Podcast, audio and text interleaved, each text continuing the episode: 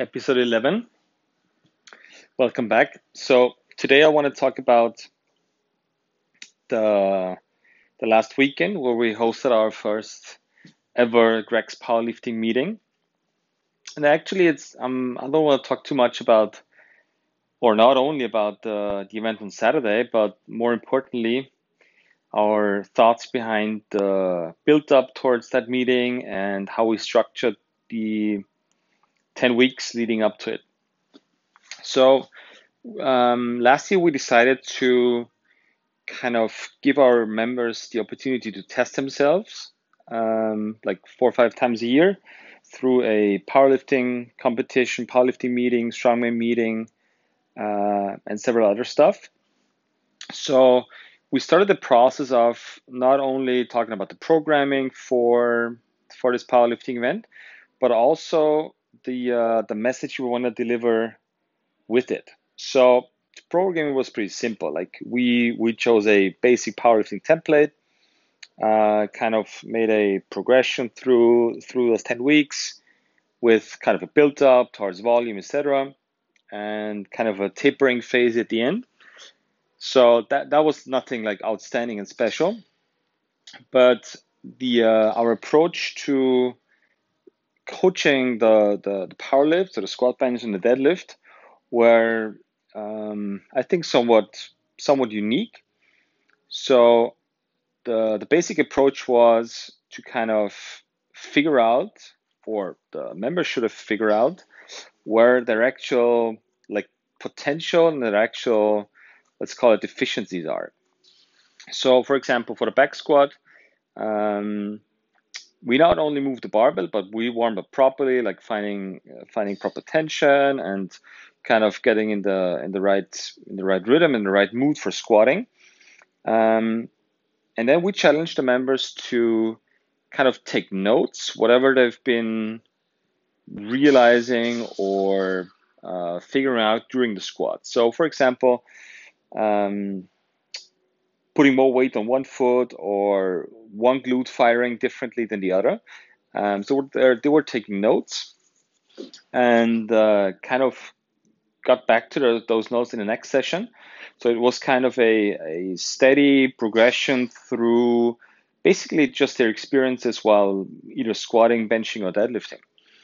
Um, so I think that that should be always the first phase, and uh, the powerlifting event itself was just a was just a fun event. And I mean, we pushed hard. Don't get me wrong, but the uh, the actual hurdle or the actual challenge was to kind of show up at that event and um, well apply the stuff that they've been learned over the last over the last 10 weeks so kind of stepping away from the volume approach or just kind of chopping away and chipping away certain set and rep schemes towards um, kind of diving deep into what they're actually feeling during a squat. And this can be like done, be done with an empty barbell or with some weight on it. And it's just a matter of the the intent of what was just what was the the um, the goal of the session. So kind of stepping away from the like the numbers and like goal setting towards different kind of goal setting, which is, hey, I wanna I wanna know more and dive in deeply into what my body is actually doing while I'm squatting.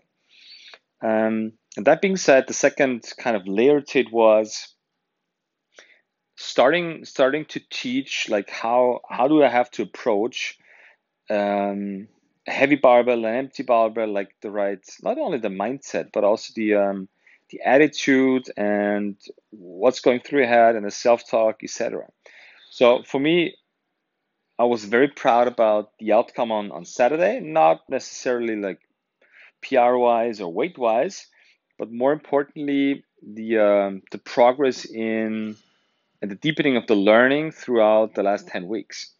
And I think the uh, the results, sort of weight, etc., come quite naturally once you start the process with a more, let's say, general approach or more open minded approach, which for me is okay, if you want to improve technically, then it needs to start from an internal standpoint. Yes, you need basic technical advice for like sort of stands and how to grab a barbell, etc.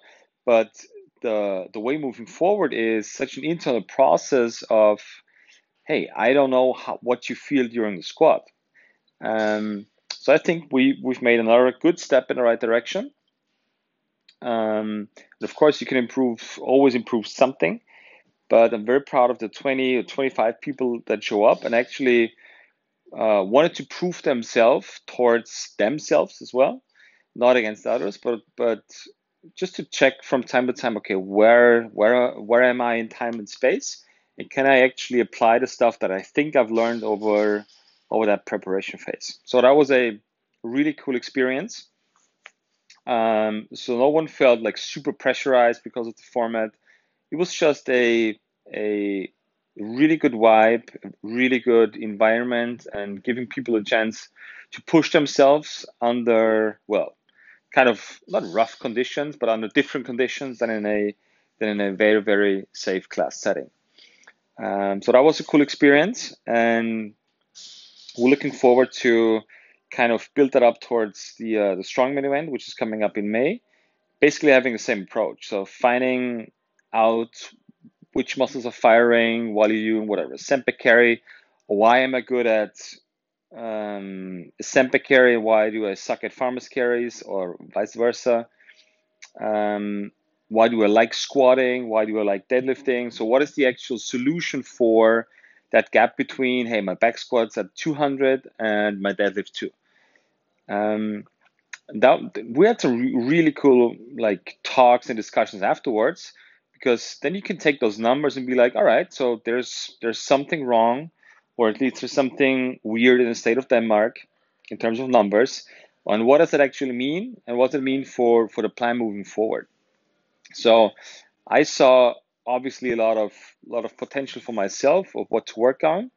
Um, and the more I dive into it, the more I'm I'm getting more well precise on what I what I what I need to work on. Not not necessarily exercise or muscle wise, but also um, when are my lats actually firing. So I, I can engage my lats pretty pretty nicely on the deadlift, but I kind of suck at it doing doing the squat. So I'm looking forward to the to the strongman weeks and see where where the big potentials are and I'll I'll keep you guys posted about the progress and especially the weaknesses that I have in in strongman training, which is which is um, well for me it's the sempe carry.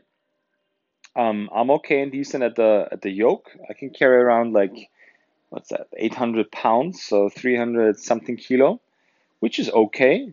Um, but I have a very hard time doing uh, heavy sempe carries due to my um, my lack of like glute engagement. So I'll I'll keep you in the loop of how I want to work on this, and let's keep it right there. Have a good day, and we'll talk soon.